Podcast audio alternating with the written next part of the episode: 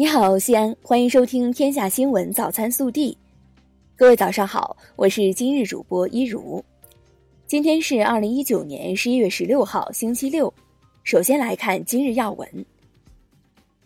十一月十六号出版的第二十二期《求是》杂志将发表中共中央总书记、国家主席、中央军委主席习近平在十九届中央政治局举行第五次集体学习时。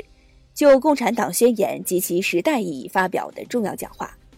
学习马克思主义基本理论是共产党人的必修课。本地新闻：十一月十五号下午，省委常委、市委书记王浩到长安区和航天基地实地督导检查造河治理、校舍建设、安置社区群众回迁、秦岭水源涵养保护、关中环线西安段生态廊道和重点项目建设、断头路打通等工作的推进情况。十一月十五号是全市集中供暖第一天，本报记者兵分几路走访了多个小区，发现多数居民家已暖意融融，但仍有个别居民家暖气不热或尚未供暖。若您也遇到了供暖问题，可以与我们联系，我们会对大家反映的问题一一关注。为确保农民工按时足额拿到工资，维护农民工合法权益和社会和谐稳定。从二零一九年十一月十五号至二零二零年春节前，二零一九年度根治欠薪冬季攻坚行动将在全市范围内展开，让欠薪违法者一处违法，处处受限。十一月十五号，记者获悉，经省政府批准，省住房和城乡建设厅、省生态环境厅、省公安厅联合下发了关于修订禁土令并强化建筑工地施工扬尘管控的通知。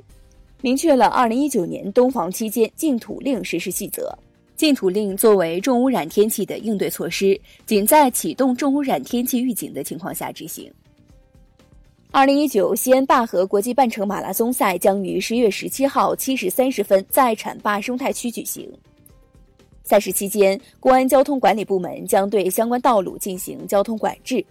届时，我市四十七路、一百二十九路、二百四十六路、一百九十路。二百六十二路、五百三十路六条公交线路将进行调整。十一月十五号，西安市公安局公开悬赏缉捕二十四名涉黑涉恶案件在逃人员。市公安局号召社会各界和广大人民群众提供有关线索，同时积极检举揭发涉黑涉恶违法犯罪活动。发现情况，请及时拨打办案民警电话或幺幺零报警电话。十一月十五号上午，西安市出租汽车爱心公益慈善基金会在枣园西路的士广场正式成立。基金会成立后，将为西安市三万余名出租车驾驶员每年组织一次免费体检，同时为每人购买一份人身意外保险。近日，不少车主驾车经过 G 幺零八国道丰东新城段时，发现路边成排的路灯灯杆喷出阵阵白色水雾，如此奇观也引来路人驻足围观。原来路灯灯杆之所以能喷雾，是加装了一种新型智慧降尘溢霾装置。该套装置有净化空气的功效。西安市二零一八年度宣传文化发展专项资金扶持项目中医合拍纪录片《石榴的故事》，经过多天的拍摄，近日在西安完成最后的拍摄，顺利杀青。中英合拍纪录片《石榴的故事》以石榴为线索，通过伊朗历史学教授和中国纪录片导演的视角。展现对中国西安和伊朗伊斯法罕这两座城市内在联系的深刻思考。国内新闻：针对香港特区政府律政司司长郑若骅在英国遭反中乱港分子围攻受伤一事，外交部发言人耿爽十五号表示，中方要求英方立即彻查这起事件，全力抓捕凶徒，切实保护所有中国在英人员的人身安全与尊严。昨日。香港特区政府发表二零一九年第三季经济报告和二零一九年第三季度的本地生产总值修订数字。特区政府经济顾问欧锡雄表示，香港经济在二零一九年第三季急速恶化，经季节性调整后按季比较，实质本地生产总值继上一季百分之零点五跌幅后，在第三季下跌百分之三点二，显示香港经济已步入衰退。国家统计局昨日发布七十个大中城市房价数据显示，一二三线城市新建商品住宅和二手住宅销售价格环比涨幅均有所回落。二三线城市新建商品住宅和二手住宅销售价格同比涨幅均继续回落，一线城市涨幅略有扩大。人力资源社会保障部办公厅近日就关于进一步做好民营企业职称工作的通知征求意见稿公开征求意见。征求意见稿提出，完善以市场评价为导向的职称评审标准，突出工作能力和业绩考核，注重市场认可和对企业的实际贡献，对论文、职称外语等不做限制性要求。国家邮政局监控平台数据显示。十三号以来，邮政快递企业日投递量超过三亿件，十四号投递量达三点四五亿件，创行业日投递量历史新高。目前，电商集中促销活动产生的邮快件已进入投递高峰。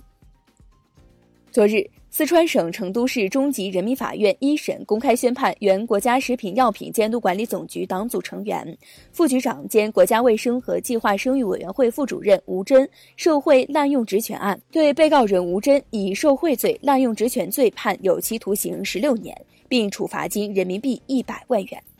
十四号，经中共中央批准，中央纪委国家监委对江苏省委常委、常务副省长樊金龙和江苏省副省长费高云。在江苏响水添加乙化工有限公司“三二幺”特别重大爆炸事故中的失职失责问题立案审查调查。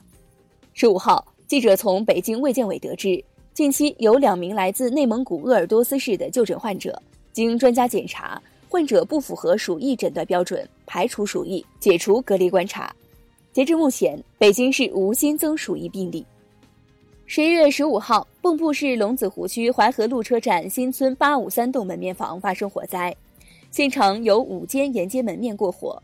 现场搜救出二十五人，八人送医救治，其中五人经抢救无效死亡，一人正在 ICU 抢救，两人轻伤，事故原因正在调查中。日前，三大电信运营商相继公布携号转网操作细则。对携号转网范围、流程及注意事项进行了详细说明，其中幺三四九、幺七四、幺七零等一批号码不能携号转网。中国移动十五号发布二零二零年终端产品规划称，预计二零二零年中国五 G 手机市场规模将超一点五亿部，四季度价位下探至一千元至一千五百元，市场将以五 G 手机为主。暖新闻。近日，四川绵阳一小偷盗窃被发现后仓皇逃跑，一青年狂奔百余米，连续超过四个抓贼群众后飞身将小偷扑倒在地。原来，这位青年叫杨恒，之前在武警部队服役，刚刚退伍回家。网友看那两条逆天大长腿，小偷已输在起跑线。微调查：十一月十四号上午，教育部召开通气会，提出要减少考试次数。不得公布考试成绩和排名，坚决禁止分班考试，实行均衡编班。各级政府和教育行政部门不片面以升学率考评学校和教师，更不得给学校下达升学指标。你觉得减负影响学习成绩吗？更多精彩内容，请持续锁定我们的官方微信。我们明天不见不散。